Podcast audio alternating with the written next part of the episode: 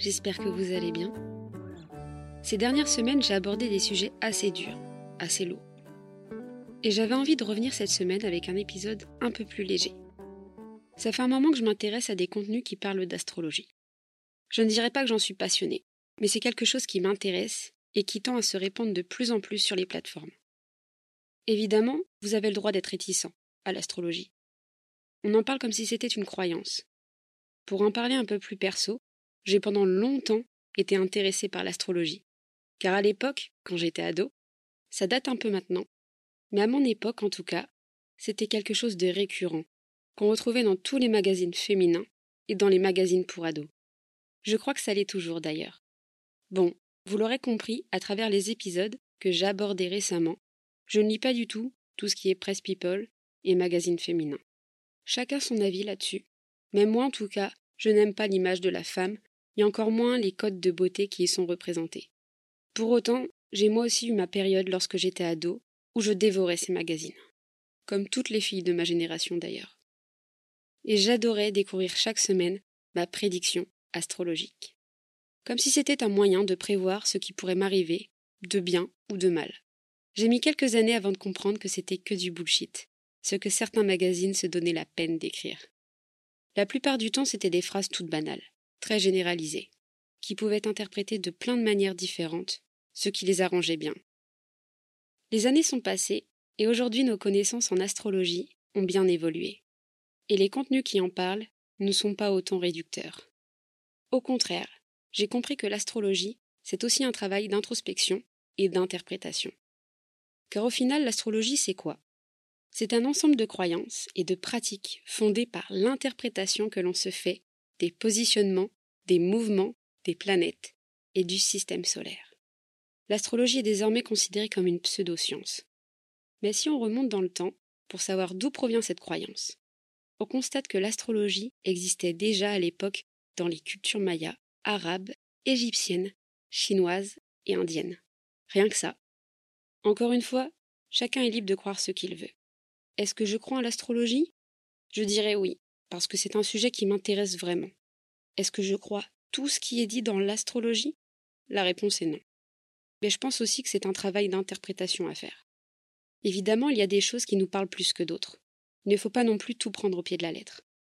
Mais j'ai cette impression que l'alignement des planètes influe beaucoup sur notre état d'esprit, sur notre caractère et sur nos émotions. Et pour moi, c'est indéniable que l'astrologie peut me guider comme pourrait le faire une voyante, par exemple. Je trouve que l'astrologie, c'est un moyen comme un autre d'apprendre à se connaître davantage pour faire le point sur sa vie. Et c'est ce que je vais tenter de faire avec vous dans cet épisode, puisqu'on va analyser ensemble mon thème astral. Qu'est-ce qu'un thème astral? C'est un outil que l'on identifie comme une carte du ciel. Et cette carte du ciel représente le placement et l'alignement des planètes au moment de votre naissance. En fonction des placements des planètes au moment où vous êtes né, cela va avoir un impact sur vos traits de personnalité dans différents domaines de votre vie. Avant de commencer à analyser mon thème astral, j'aimerais faire une petite parenthèse et vous parler des signes que j'affectionne particulièrement. Pour y avoir longuement réfléchi, les signes avec qui je m'entends le mieux, il n'y en a pas beaucoup. Le signe qui revient le plus, c'est le poisson. Et pour être moi-même poisson, je sais qu'on a tendance à être plus sensible, plus créatif on se laisse plus facilement guider par nos émotions, ce qui n'est pas toujours très positif, car elles peuvent vite nous submerger. On a du mal à rationaliser tout ce qui nous arrive, car on prend tout en émotion et on réagit tout en émotion. Ce n'est pas pour rien si on dit que le poisson est une éponge émotionnelle. On est altruiste et doté d'une grande empathie. Et c'est ce que j'aime retrouver comme qualité chez les autres. Ça explique sans doute pourquoi j'ai autant d'amis proches qui sont poissons. J'aime être poisson et pourtant je ne sais pas si j'aimerais que mes enfants le soient. Je sais que cette sensibilité n'est pas toujours facile à gérer au quotidien. On se sent souvent incompris. Le cliché du poisson, c'est qu'il a un caractère très entier. Quand il aime, il aime de tout son être, quitte à s'oublier. Il a un côté assez influençable que je n'aime pas trop. Et c'est assez déroutant, car on peut facilement se faire marcher dessus et avoir un manque de confiance en soi à cause des autres. Je trouve que le poisson a quelque chose de spécial, que d'autres signes n'ont pas. Il est singulier. Et c'est ce pourquoi je ne me verrai pas avoir un autre signe que le poisson. Je m'entends généralement très bien avec les Capricornes et les Balances, qui je trouve sont de très bons conseils. Et disons que j'ai trouvé une grande complicité avec le Vierge, que je n'avais jamais éprouvée jusqu'à présent. Donc je suis plutôt rassurée, car il semblerait que le Vierge et le Poisson soient très compatibles au niveau relations amoureuses. Pour le moment, je ne peux que valider. Maintenant, j'imagine que vous vous demandez avec quel signe je suis le moins compatible? Eh bien, pour avoir vécu de mauvaises expériences avec des hommes gémeaux et scorpions, je dirais que s'il y a deux signes que je préfère éviter, eh bien ce sont ceux-là. Bon, je sais qu'il y a toujours des exceptions, mais pour moi, ça peut être un frein si je sais qu'une personne est scorpion, par exemple. Pour vous dire à quel point certaines expériences que j'ai vécues ont été traumatisantes. Et je sais qu'on est pas mal à avoir ce genre de raisonnement. Alors oui, ça peut en énerver certains, je conçois. Mais il faut comprendre que votre signe astrologique en dit beaucoup sur vous et votre personnalité et encore plus avec votre thème astral. Ne jugeons pas trop vite. Mais quand même, soyons prudents. Bref, fermons cette parenthèse.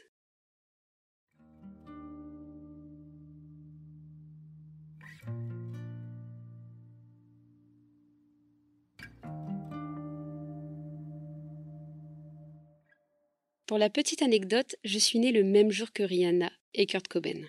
Faites ce que vous voulez de cette info, mais je trouvais ça cool de le mentionner.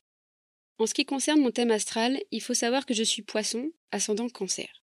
L'ascendant aide à comprendre comment on pense et de quelle manière les autres nous voient.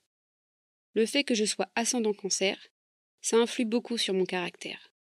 De ce que j'ai compris, les individus ayant un ascendant cancer sont de nature plus compatissants, plus protecteurs, calmes et sensibles.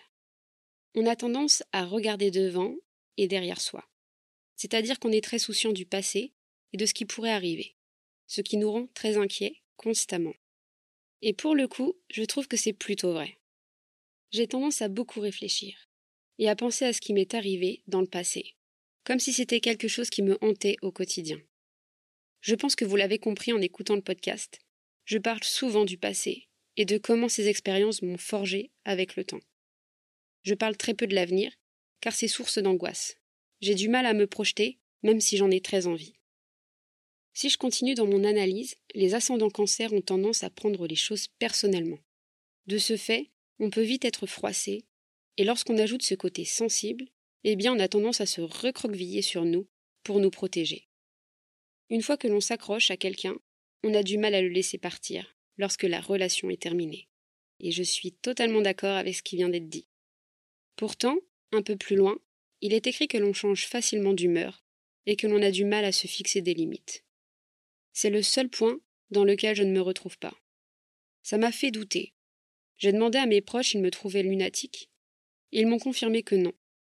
Donc bon, il faut comprendre aussi que les thèmes astrales sont écrits dans le but de définir un maximum de personnes dans leur globalité. Et c'est normal si on ne s'y retrouve pas partout. Pour continuer dans les explications, ensuite il y a les maisons astrologiques, qui correspondent aux différentes expériences de la vie. Par exemple, il peut s'agir du rapport aux autres, au travail ou aux amours. En ce qui concerne mon alignement des planètes, j'ai Mars en Lion, en maison 3. La maison 3 concerne l'entourage immédiat, les frères et les sœurs, ou encore les études. Il est dit que j'aurais ce côté très fier de soi, pour ne pas dire avoir beaucoup d'ego. Bon, là encore, j'y crois pas trop. En soi, oui, j'ai de l'ego, certes, mais je suis rarement fier de moi et quand je le suis, je n'aime pas le dire. Encore plus à mes proches. Je peux le montrer, mais le dire verbalement, non. Je suis assez pudique avec ça. Je préfère le garder pour moi. Ensuite, il est dit que j'ai tendance à aimer me faire remarquer. J'aime être au centre de l'attention et être admiré. Encore une fois, pas tant que ça. J'ai pendant longtemps été très timide et je détestais être au centre de l'attention. Aujourd'hui, je prends la parole plus facilement et j'aime débattre. C'est vrai que j'assume ce que je dis, et j'aime défendre mes idées.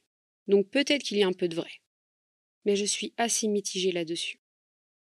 À la limite, me faire remarquer par mon petit frère, je dirais oui, car j'aime bien le taquiner.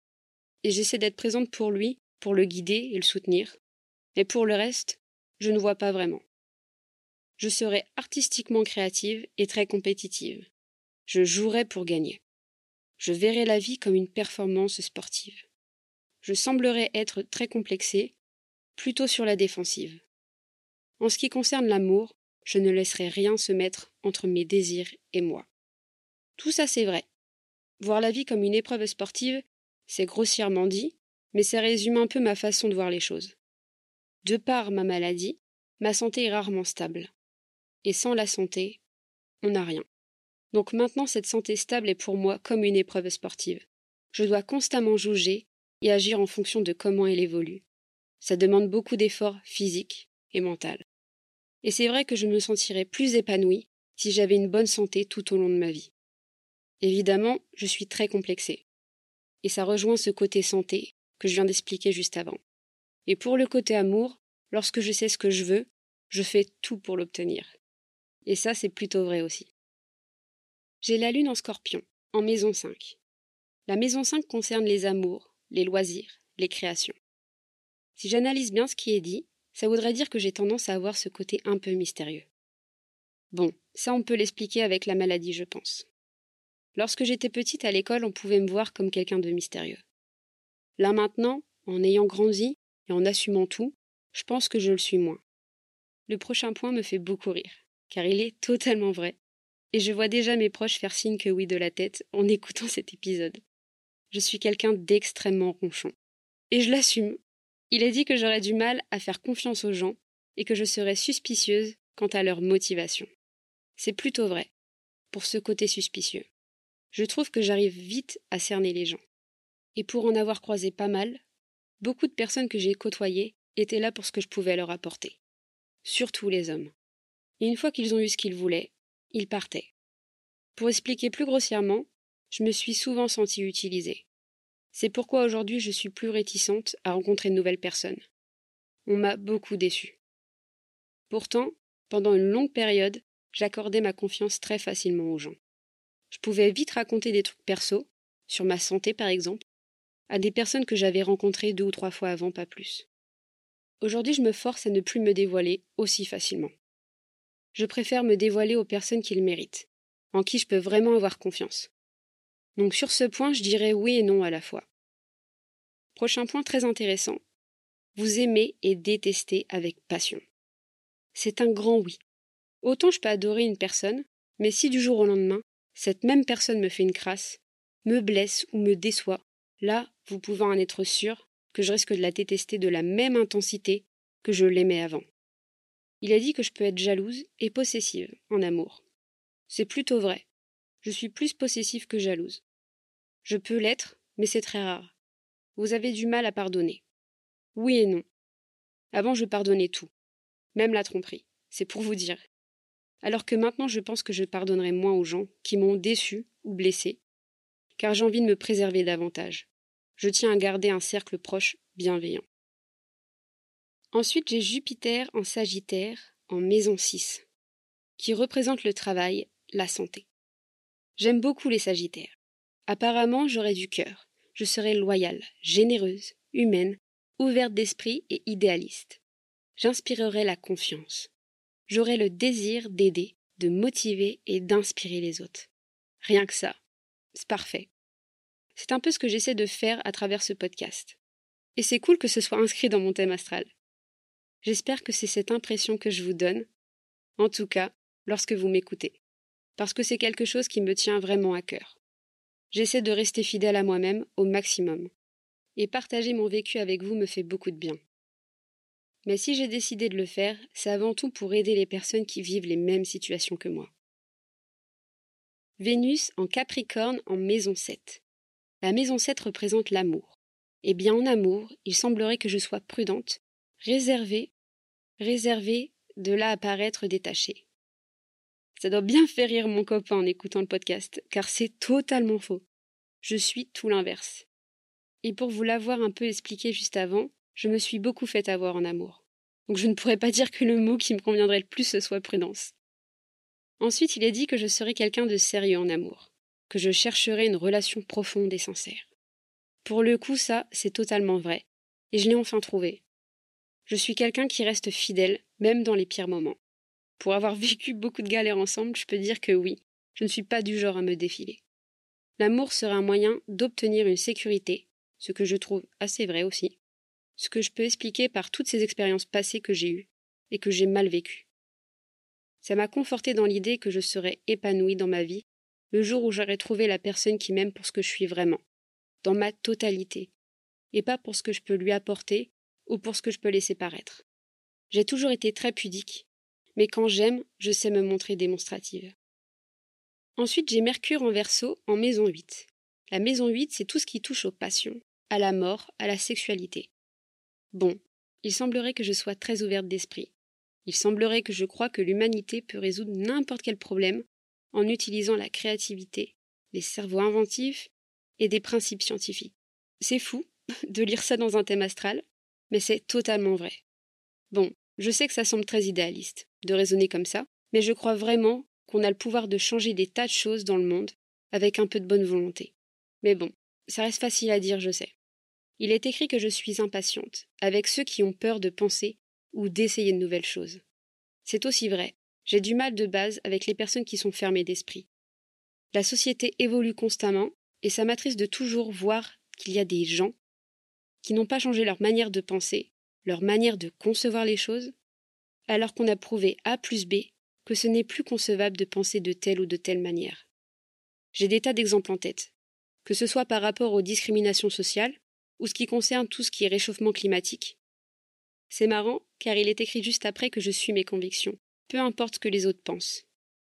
On dit aussi que j'ai des capacités pour m'exprimer clairement et que ça permet aux autres de me comprendre facilement.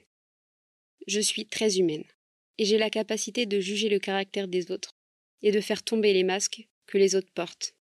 Ça, je suis plutôt d'accord et je trouve ça beau de pouvoir faire tomber les masques. Saturne en poisson en maison 10, qui représente la réussite sociale et le destin professionnel. Je vais vous lire ce qui est écrit car c'est extrêmement bien retranscrit et ça reflète exactement comment je vis les choses.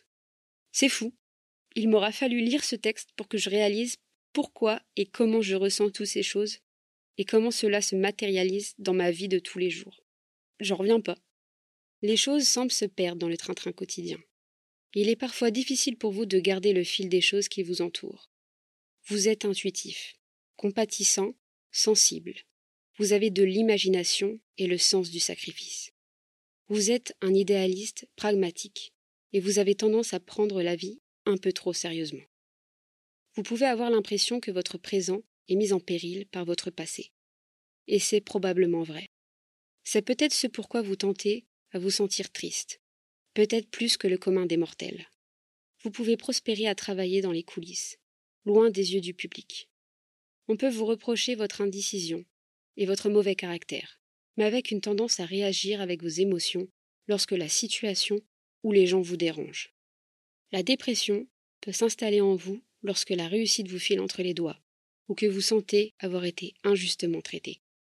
Vous devez développer votre foi en le futur et laisser le passé derrière vous. Ne plus vous identifier aux problèmes des autres vous aidera à les sortir de leur tristesse. Grandir de votre expérience est ce qui vous mènera à l'essor. Waouh J'ai pas les mots pour vous décrire à quel point tout ça me parle. Je suis choquée. J'ai le soleil en poisson, toujours en maison 10. Et là aussi, je suis choquée de ce que je lis. C'est indéniable. J'ai besoin des autres. Les poissons sont de grands sentimentaux et romantiques. Et oui, j'attends parfois trop des autres. Et il m'arrive d'être blessée lorsqu'on ne vient pas vers moi. C'est un gros défaut que j'ai et que j'assume. Je continue ma lecture même s'il semblerait déterminé en apparence, à l'intérieur, le doute le ronge. Et c'est bien vrai. Ils se sentent mieux lorsqu'ils aident les autres. C'est vrai aussi. Ils ne savent pas dire non. Malheureusement, c'est vrai aussi. J'y travaille de plus en plus, mais ça reste compliqué.